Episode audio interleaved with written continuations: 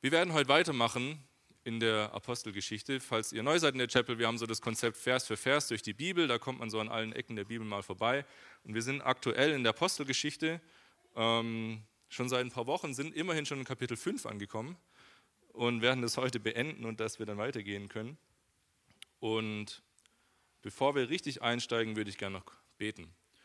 Jesus, ich danke dir, dass wir uns mit deinem Wort beschäftigen können. Ich danke dir, dass wir in deinem Wort erkennen können, wer du bist, dass wir von dir lesen können, dass wir dich erfahren können und dass diese Buchstaben nicht tot sind, dass es keine 2000 alten Jahren Sätze sind, die wir lesen, sondern dass es lebendiges Leben ist, dass das, was da drin steht, die Wahrheit ist, dass das, was da drin steht, schärfer ist als jedes zweischneidige Schwert. Und ich gebiete alles, was nicht von dir, ihm zu schweigen jetzt, in der Zeit, die wir jetzt haben, wo wir von dir empfangen werden, wo wir von dir hören werden. Ich bitte dich, dass du unser Herzen bereitest, dass wir von dir empfangen können und dass wir verändert hier rausgehen. Amen. Amen. Wir hatten gestern kurz ein Interlude vom Harald, da ging es nicht um die äh, Apostelgeschichte, aber vor zwei Wochen haben wir den Hintergrund für die heutige Geschichte beleuchtet, hatte Roland ähm, schon angefangen und ich will noch mal ganz kurz so ein bisschen das zusammenfassen, um es noch mal ins Gedächtnis zu holen, um was es hier überhaupt geht.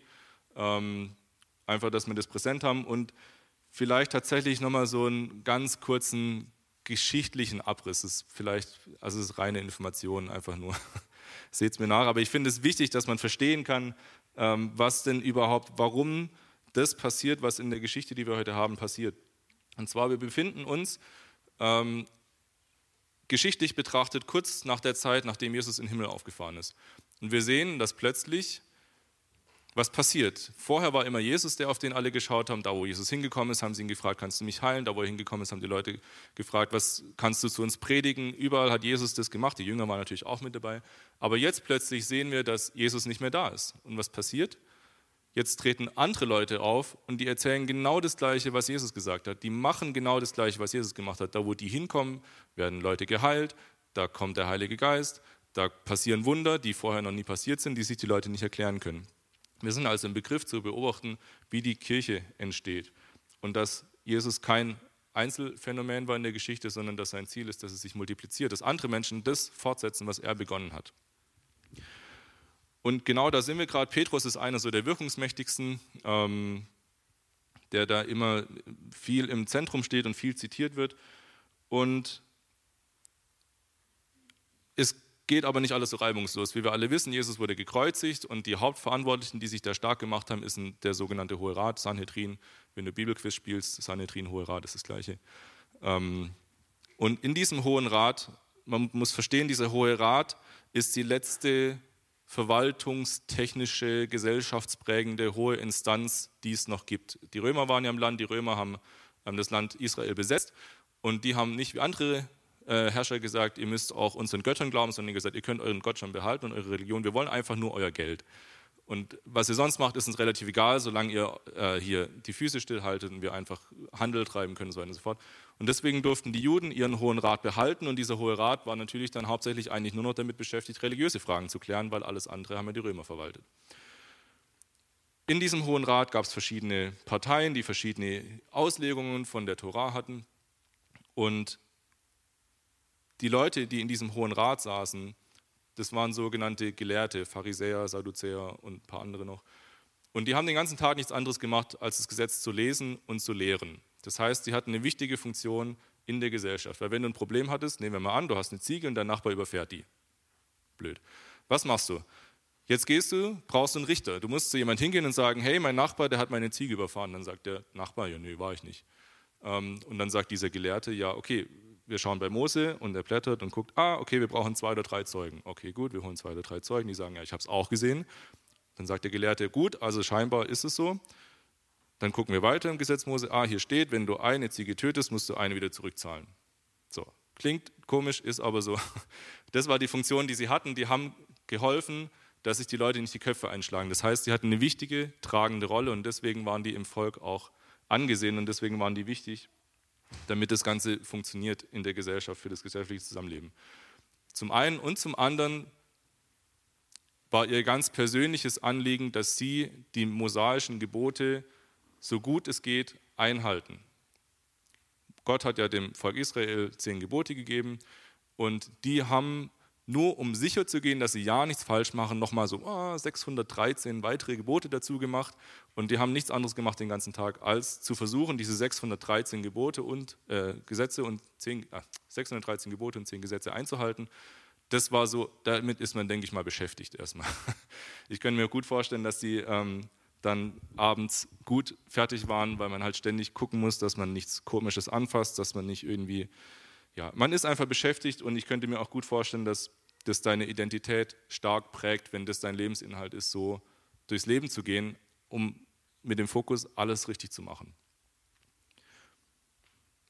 Diese Leute sitzen jetzt in dem Rat und die Pharisäer kommen ja, also ich weiß nicht, wie es euch geht, aber wenn ich an Pharisäer denke, dann kommen die, also das ist immer schlecht belegt in der Regel, weil oft Jesus die Pharisäer angeht aber man muss mal auch eine Lanze für die brechen, weil um ihnen mal Gutes zu unterstellen, würde ich behaupten, dass wahrscheinlich viele von denen einfach das richtig machen wollten. Die haben sich einfach, die wollten sich Mühe geben, das Richtige zu tun.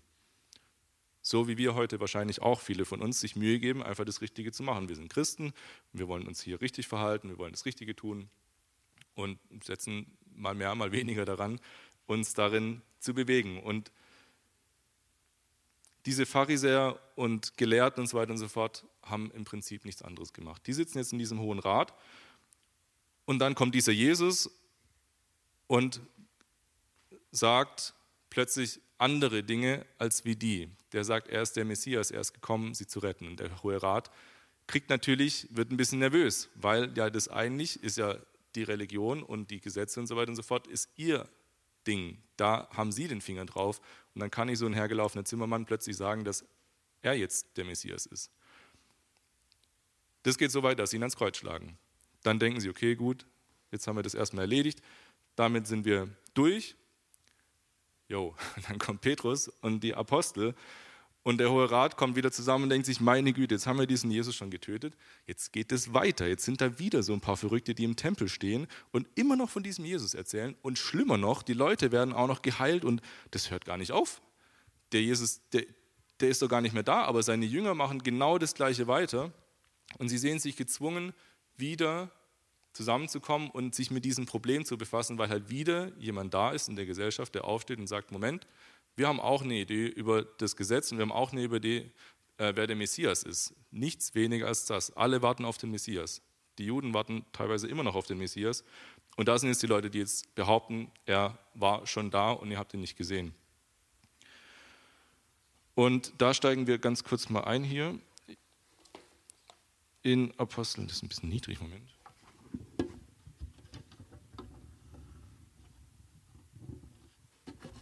So, Jetzt ist besser. In Apostelgeschichte 5, Vers 17, einfach noch kurz einen Satz, um nochmal aufzubauen, die Geschichte, was hier passiert.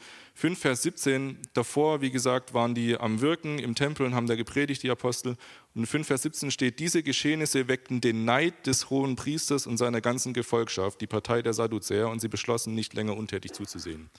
Da haben wir eben genau das, die Partei der Sadduzäer, ähm, äh, theologische Strömung von damals und der hohe Priester, der dann eine, entscheidende, eine prägende Rolle hatte.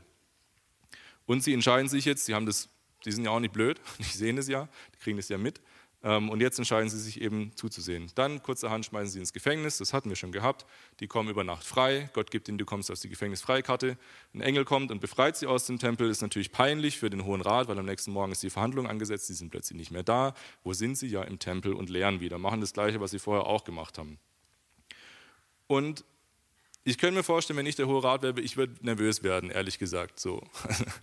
Ähm, das Jesus-Problem haben wir gelöst, aber irgendwie scheinbar ist das, ist das Ding noch nicht fertig. Irgendwie scheinbar ist es auch nicht nur von menschlicher Hand. Die sind plötzlich aus dem Gefängnis freigekommen, Kranke werden, werden wieder, äh, äh, wieder gesund, Lahme können gehen.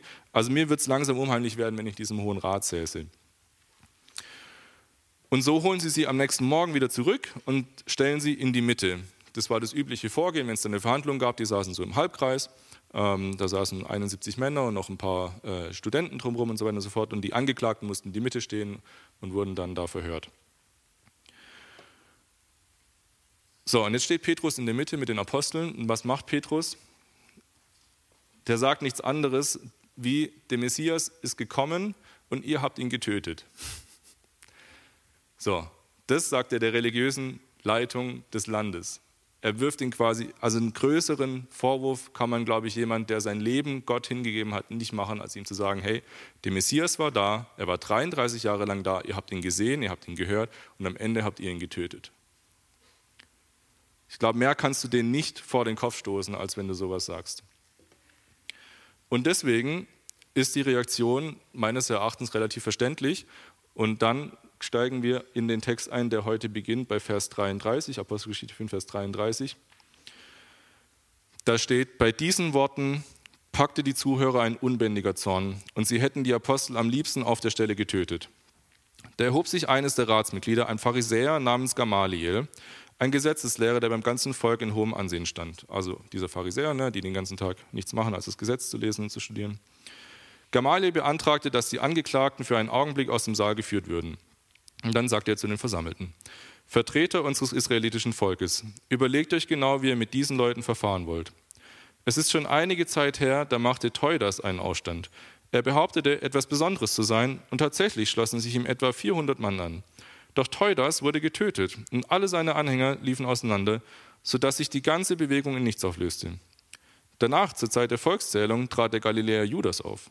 Er schaute eine Menge Leute um sich und zettelte einen Aufstand an, doch auch er kam um und alle seine Anhänger zerstreuten sich. Was daher den vorliegenden Fall betrifft, rate ich euch Folgendes. Lasst diese Leute unbehelligt, geht nicht gegen sie vor. Denn wenn das, was sie planen und unternehmen, nichts weiter ist als Menschenwerk, wird es von selbst zugrunde gehen. Wenn es jedoch Gottes Werk ist, werdet ihr nicht imstande sein, diese Bewegung zum Verschwinden zu bringen. Oder wollt ihr am Ende als solche dastehen, die gegen Gott kämpfen? Was Gamaliel sagte, überzeugte den Rat. Man rief die Apostel wieder herein, ließ sie auspeitschen und verbot ihnen nochmals unter Berufung auf den Namen Jesus in der Öffentlichkeit zu reden. Dann ließ man sie gehen. Die Apostel ihrerseits verließen den Hohen Rat voll Freude darüber, dass Gott sie für würdig geachtet hatte, um des Namen Jesu willen Schmach und Schande zu erleiden. Unbeirrt lehrten sie auch weiterhin Tag für Tag im Tempel und in Privathäusern und verkündeten die gute Nachricht, dass Jesus der Messias ist. Ganz genau da haben wir es, dass Jesus der Messias ist die Botschaft, die die Sadduzäer und die anderen halt in Rage versetzt. Ich weiß nicht, wie es dir geht. Ich, ähm, ich, ich kenne Wut. manchmal werde ich wütend und ich versuche das in den Griff zu kriegen und manchmal gelingt es mir mittlerweile immer besser. Ich weiß nicht, ob du auch manchmal wütend wirst, aber also ich kann mich nicht erinnern, dass ich mal so wütend war, dass ich jemanden auf der Stelle töten wollte. ähm, da muss es, das, das liest sich, ich finde immer, das liest sich so, ja, das haben wir auch schon hundertmal gelesen, aber wenn man sich das mal vorstellt, wie die Spannung, wie angespannt es gewesen sein muss, ja, die haben ins Gefängnis geschmissen, die waren nicht mehr da. Die waren wieder im Tempel, die haben wieder gelehrt, die machen immer das Gleiche, egal was du mit denen machst, die machen das immer und immer weiter. Du kannst irgendwie, dir, dir gehen die Mittel aus. Und dann stehen sie vor dir und die werden so wütend, dass sie die am liebsten sofort getötet haben. Also das ist Wahnsinn, was das für eine Anspannung gewesen sein muss. Und Petrus verliert nicht die Coolness, sondern spricht die Wahrheit aus, dass Jesus der Messias ist. Und nichts anderes ist die Wahrheit. Und was ich, Amen, ich habe es gehört. Was ich wirklich spannend finde an der Geschichte ist, ähm, gar nicht die ganzen historischen, das ist immer, also ich finde es immer gut zu checken, also die Bibel ist ja nicht für uns, nicht an uns, aber für uns geschrieben. Ja? Also das ist ja alles 2.000 bis 6.000 Jahre alt. Deswegen finde ich es immer gut, so einen historischen Kontext zu haben, um zu checken, was die Signifikanz ist von dem, was da steht. Warum regen die sich so auf? Aha, okay. Deswegen finde ich das wichtig und gut und es ist auch nicht verkehrt, das alles zu wissen. Aber was das eigentlich Spannende an dieser Geschichte ist, meines Erachtens, ist die Reaktion, die wir in diesem Hohen Rat sehen. Es gibt, wenn man so will, zwei Parteien. Es gibt Gamaliel, ist die eine Partei, alle anderen sind die anderen. Und scheinbar ist der Gamaliel noch so bei Sinnen, nicht Gargamel, Gamaliel, Gargamel ist jemand anderes, Gamaliel ist noch so bei Sinnen, dass er es schafft, kurz einen Moment klar zu denken. Und ich glaube, dass diese Fähigkeit, diesen kurzen Moment klar zu denken, oder vielleicht ist es auch ein längerer Moment, diese Fähigkeit beruht darin, Identität in dem Selbstverständnis, dass diese Leute, die in diesem Hohen Rat sitzen, von sich selber haben. Und zwar, wie gesagt, stellt euch vor, ihr seid von Jugend an damit beschäftigt, 613 Gesetze und 10 Gebote zu halten. Da bist du beschäftigt. Das, das wird dein Lebensinhalt, weil du einfach, du musst dir erstmal alle auswendig lernen. Das wäre schon mein größtes Problem so. Da musst du erstmal überhaupt mal checken, ja, was heißt das denn für dein alltägliches Leben? So, wo kann ich lang gehen, wo kann ich nicht lang gehen, mit wem kann ich reden, was kann ich anfassen, was darf ich essen und so weiter und so fort das muss zwangsläufig zu deinem Lebensinhalt werden und du identifizierst dich irgendwann über die Jahre, das, die, das sind wahrscheinlich betagte Männer, wie das so üblich ist in hohen Gremien, alte weiße Männer, ähm, die machen das schon sehr lange und das ist ihre Identität, das ist ihr Lebensinhalt. Gamaliel ist auch so einer. Gamaliel ist hoch angesehen im ganzen Volk. Das heißt, er wird auch Bescheid gewusst haben über das ganze Gebot und über die ganze Tora und alles, was da drin steht. Trotzdem ist es ihnen möglich, komplett anders unter diese extrem absurden und beleidigten Behauptungen von, Paulus, äh, von Petrus zu reagieren. Es kann sein, dass ich manchmal Paulus sage, aber ich meine Petrus. Paulus gibt es noch gar nicht an der Stelle. Was ist der Unterschied? Wenn du das Selbstverständnis hast, du gibst dir den ganzen Tag Mühe, alles richtig zu machen und, dann, und du wartest auf den Messias, weil der Messias ist die Erfüllung der Schrift. Das ganze Alte Testament erfüllt sich im Messias. Das ist dein, neben dem ganzen täglichen Ding, das ist deine, deine Ewigkeit, was wir gerade gesungen haben. Das ist die, der Blick der Pharisäer auf das, was kommt, auf die Ewigkeit, dass der Messias kommt und Israel erlösen wird. In welcher Form sei mal dahingestellt, das sehen wir auch äh, an den Fragen, die Jesus so gestellt bekommt. Viele haben gedacht, dass er sie von den Römern erlösen wird. Auch die Jünger haben das gedacht. Die haben gefragt, ja, Jesus ist schön und gut, aber wann werden wir denn die Römer los? Das war nie, Jesus hat da nie groß, das war nie sein Ansinnen. Das war nie sein, Politik war okay, war da, aber das war nicht sein, sein Thema. Die haben alle auf den Messias gewartet und jetzt kommt einer, das kommt so eine Gruppe von dahergelaufenen, ungebildeten Fischern, von Arbeitern aus der Arbeiterklasse, die die Dreistigkeit besitzen, sich in unseren Hohen Rat in die Mitte zu stellen und zu sagen, ja, wir haben den Messias. Und Fun Fact, ihr habt ihn getötet. Da, da, würde, da würde der Löffel aus der Hand fallen. Da wirst du denken, sag mal, haben die die noch alle? Die, die, können, die können wahrscheinlich nicht mal richtig lesen. Haben die überhaupt eine Schrift, haben die jemals eine Schriftrolle in ihrem Leben in der Hand gehabt und dann behaupten die allen Ernstes, sie haben den Messias gesehen. Was macht Gamaliel? Gamaliel sagt, Moment mal, es gäbe ja die Möglichkeit, vielleicht, eventuell, so unvorstellbar es wäre, dass die recht haben. Vielleicht, ganz vielleicht, haben die Jünger recht. Gamaliel räumt ihnen in seinem Kopf eine kleine Ecke ein, wo es eine Möglichkeit gäbe, dass das, was sie sagen, wirklich stimmt. Und ich glaube, diese Eigenschaft ist eine der allerwichtigsten Eigenschaften, die man überhaupt haben kann. Die Bereitschaft, mein eigenes Denken, so viel ich auch für meine Gedanken und für mein Bild der Wirklichkeit und von Gott bezahlt habe, die Sadduzäer und Pharisäer, die haben einen hohen Preis bezahlt. Die hätten ja auch äh, Geld machen können und ein schönes Leben machen können, aber nein, die die leben ein einfaches Leben, weil sie Gott gehorchen wollen, weil sie Gott folgen wollen. Die zahlen einen Preis dafür, was sie geworden sind. Und deswegen ist ihnen das wertvoll. Aber Gamaliel behält in seinem Hinterkopf eine kleine Tür, auf der steht, was wäre, wenn? Was wäre, wenn meine Wahrnehmung, meine Wahrheit nicht ganz mit dem übereinstimmt, was Gottes Wahrheit und was Gottes Wahrnehmung ist? Mit anderen Worten, Gamaliel hat, so wie ich es rauslese, ein Herz, was sich korrigieren lässt. Er hat ein Herz, was bereit ist, andere Gedanken, die gegen. Gamaliel hat es ja auch geglaubt, er hat es ja nicht zum Scherz gemacht oder war irgendwie Hobby, Sadduzäer, sondern das war sein Lebensinhalt. Er hat es so gut gemacht, dass sein, das ganze Volk hochachtungsvoll auf ihn geschaut hat. Und trotzdem war es ihm nicht so wichtig, dass er nicht die Möglichkeit in Betracht gezogen hat, dass Gott was anderes vorhat dass es vielleicht anders zu verstehen ist, was er sein Leben studiert hat, als so wie er es halt aktuell sieht. Und diese Eigenschaft seines Herzens, sich korrigieren zu lassen, das zieht sich durch die komplette Bibel und es scheidet immer die Spreu vom Weizen. Bestes Beispiel Saul und David. Altes Testament, Saul erster König, David zweiter König. Beide nicht standesgemäß zum König geworden. Beide sind eigentlich nicht mal Erstgeborene, ja, sondern beide sind Kinder von Arbeitern, die eigentlich ihr Leben schon vorgezeichnet haben. David sollte Viehhütte werden, bei Saul weiß ich es gerade gar nicht, aber der hatte eigentlich auch zu tun.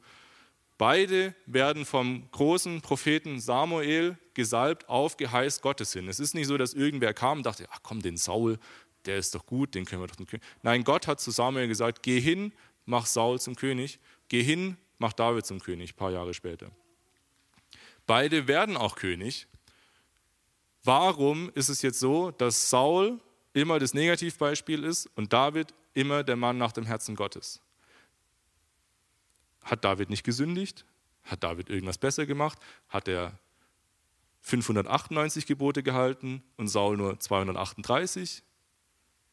Ich glaube es nicht. Beide haben gesündigt. Beide haben Sachen falsch gemacht. Beide haben nicht das vollumfänglich gemacht, was Gott von ihnen wollte. Beide waren nicht fehlerfrei. Aber der große Unterschied ist, sieht man, wenn man sie auf ihre Fehler hinweist. Bei Saul ist das große Problem, er missachtet die Vorschriften für, die, für das Opfer ist eigentlich wurscht. Er macht halt irgendwas, was Gott nicht will. Punkt. So, und er hätte es wissen müssen. Er hätte es besser wissen müssen. Und dann kommt der Prophet und sagt: Saul, bist du wahnsinnig? Warum hast du Gottes Gebot überschritten? Du bist der König, du bist nicht irgendwer, du kannst dir das nicht leisten. Du kannst, das funktioniert nicht, das geht nicht, du darfst es nicht machen. Und was sagt Saul? Ja, aber ich Krieg und Gegner und ja, ich musste und du warst ja nicht da und wo bleibst du denn?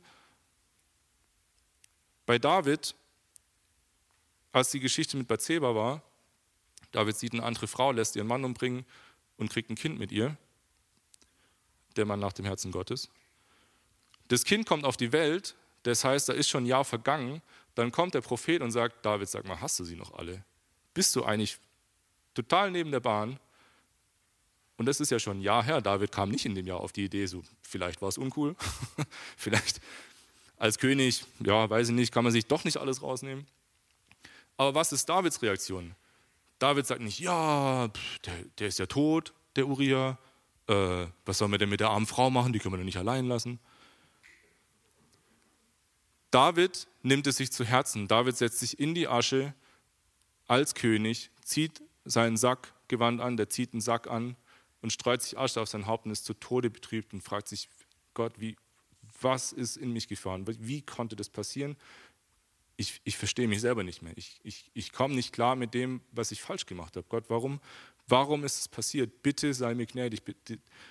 Das Letzte, was er noch, der letzte Hoffnungsstrahl, der letzte Hoffnungsstrohhalm, an den er sich klammern kann, ist, dass er weiß, dass Gott ein gnädiger Gott ist. Und das ist der große Unterschied zwischen Saul und David. Und das ist der große Unterschied, den wir in der ganzen Bibel sehen. Hey, Ihr kennt sicherlich, wenn ihr das Alte Testament mal gelesen habt, äh, den Satz, Gott verhärtete sein Herz oder Gott verhärtete, verhärtete ihre Herzen. Und dann kommt man vielleicht auf die Idee zu sagen, ja, ähm, wenn Gott unsere Herzen schon so verhärtet oder halt eben nicht von dem und von jenem und es ist irgendwie so random, was soll ich denn dann schon machen? Aber wenn wir uns das genau anschauen, macht es mal, es lohnt sich. Bei jeder Stelle ist es so, dass es immer einen Raum gibt, wo die Person, um dessen Herz es geht, selbst entscheiden kann, verhärte ich mein Herz oder lasse ich mich korrigieren. Der Pharao hatte fünf Plagen Zeit. Und auch da wieder, stellt euch das mal vor, was da passiert ist. Lest mal die Plagen und stellt euch das mal vor, hier würden überall so viele Frösche sitzen, dass du den Boden nicht siehst. Da kommt doch jeder normale Mensch, sogar vor 5000 Jahren, auf die Idee, vielleicht stimmt hier was nicht. Oder vielleicht muss ich mich mal hinsetzen und überlegen, was machen wir denn hier überhaupt? Warum sind hier überall Frösche?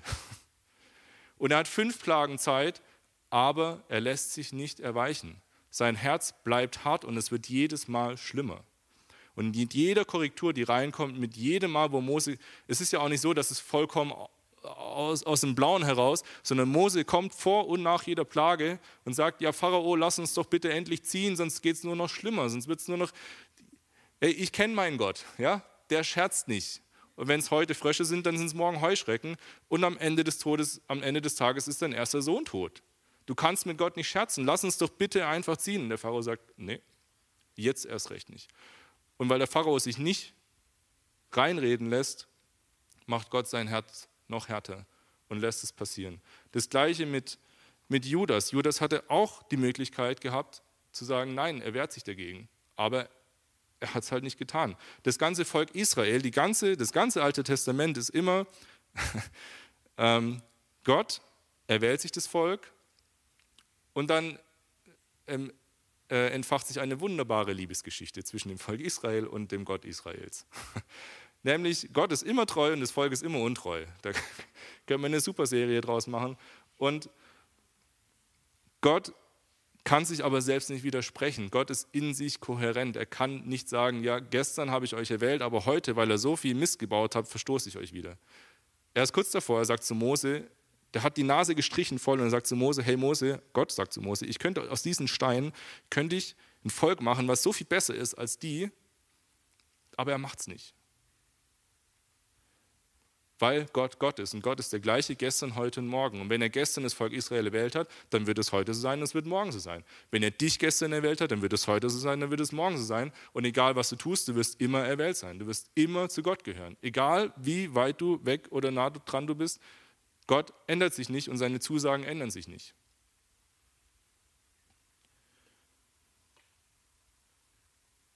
Und das ist die große Preisfrage, Woran glauben wir?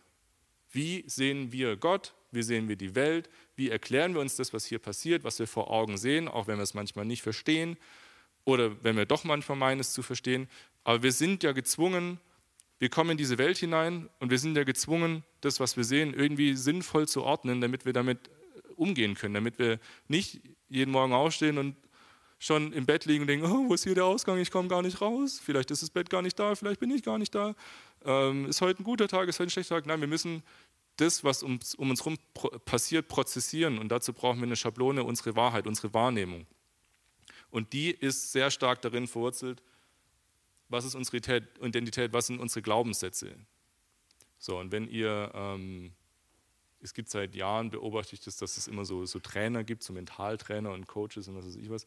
Und wenn du das Wort Glaubenssätze hörst, das sagen die auch immer, ähm, dann denkst du vielleicht, okay, was passiert jetzt, was kommt jetzt? Ähm, und ich finde, ehrlich gesagt, finde ich die gar nicht schlecht. Ähm, ich sehe viel.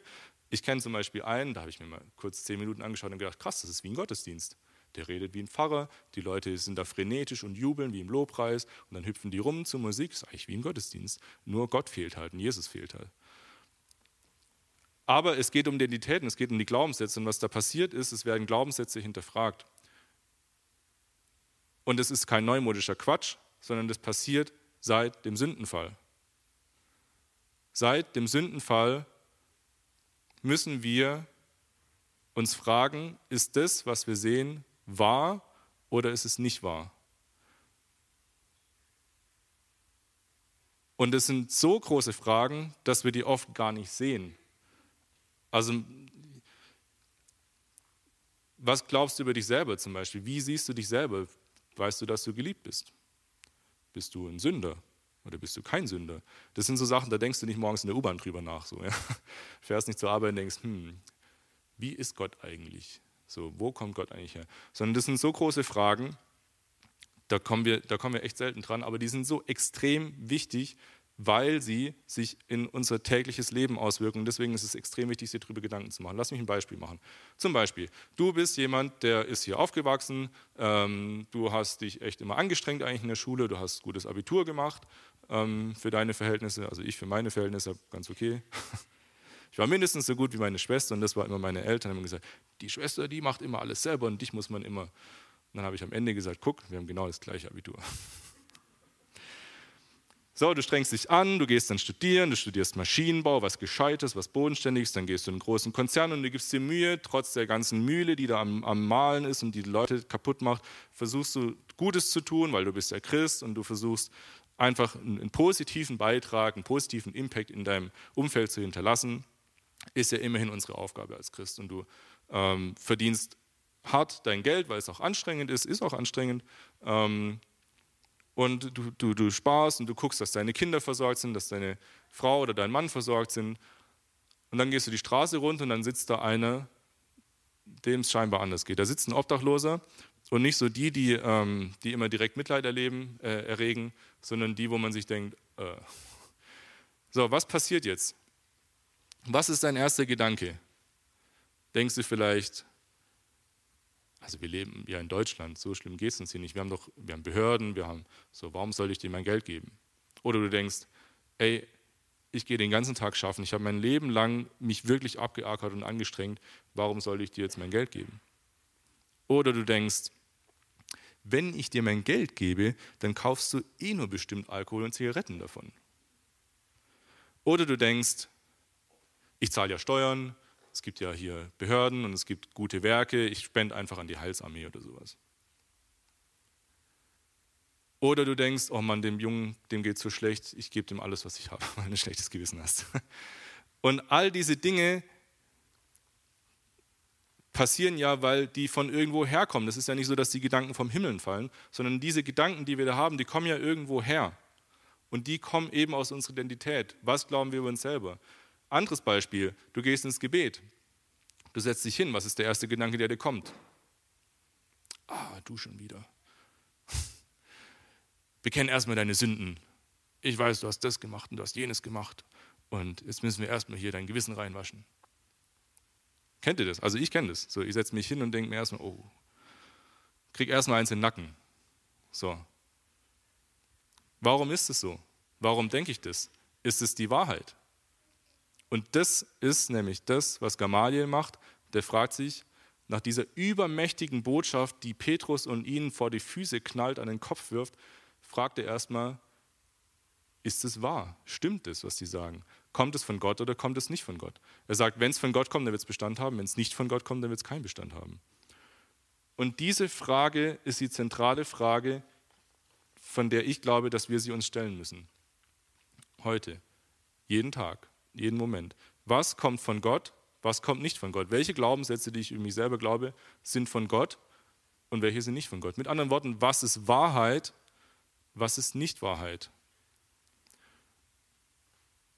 Und wir sehen aktuell heute in unserer Zeit, sehen wir ganz krass, was es für Auswirkungen hat, wenn einfach einer aufsteht und sagt, nee, das ist nicht wahr.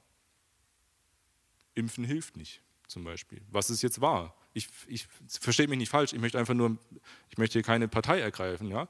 Aber wir sehen gerade ganz aktuell, was passieren kann, wenn nicht mehr klar ist, was die Wahrheit ist.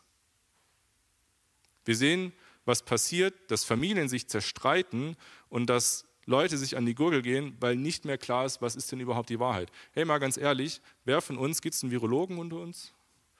Gibt es einen Mediziner zumindest mal? Ähm, ich weiß nicht, ich verstehe, also wir diskutieren die ganze Zeit über einen Gegenstand, über eine Sache, die wir eigentlich ja gar nicht, mal ehrlich gesagt, gar nicht so richtig verstehen. Ich weiß nicht, wie ein Virus funktioniert, ich weiß nicht, wie ein Impfstoff funktioniert, ich kann mir das schon lesen, aber so wirklich durchdringen tue ich es nicht. Ja? Und trotzdem bin ich gezwungen, das irgendwie einzuordnen, um am Ende des Tages eine Entscheidung treffen zu können. Ich habe ganz, ganz wenig Informationen, mit denen ich mir eine Wahl konstruieren muss, um dann am Ende eine Entscheidung treffen zu können. Lasse ich mich impfen, lasse ich mich nicht, nicht impfen? Trage ich eine Maske, trage ich keine Maske? Bin ich dafür, bin ich dagegen? Und deswegen ist es so wichtig, dass wir uns fragen, was ist die Wahrheit? So. Was ist denn die Wahrheit? Was, was stimmt denn jetzt? Was ist denn jetzt richtig? Wo finden wir das raus? Und ich bin der Überzeugung, dass die Gedanken darüber, was die Wahrheit denn sein könnte, also so wie wir darüber äh, nachdenken und drüber werkeln und, und, uns Gedanken machen, es gibt drei, meines Erachtens, wenn ich in die Bibel schaue, drei Quellen für Gedanken. Das eine ist unser eigener Geist, mit dem, wie wir erzogen wurden, mit dem kulturellen Kontext, mit der Zeit, in der wir aufwachsen, mit unseren Erfahrungen. Das andere ist der Heilige Geist. Wenn du zu Jesus gehörst, dann bekommst du den Heiligen Geist in dich rein der zu dir spricht und sprechen will. Und es gibt alle anderen Geister, die eben nicht von Gott sind. Wenn du sagst, Moment, was? Ähm, das ist ein sehr großes Thema und ich, bin, ich lese gerade ein paar verschiedene Bücher, wo, man so, wo ich so leicht an der Oberfläche kratze und es ist absurd, wahnsinnig, was da alles drinsteht. Aber kurz zwei Beispiele. Jesus sagt nach, zu Petrus, Jesus sagt, nachdem er zu Petrus gesagt hat, du bist der Fels, auf den ich meine Kirche bauen will, sagt Jesus ein paar Sätze später, zu Petrus, Satan, weiche von mir. Satan, Satan, get behind me. Wer heißt das auf Deutsch? Satan, geh hinter mich. Zu Petrus.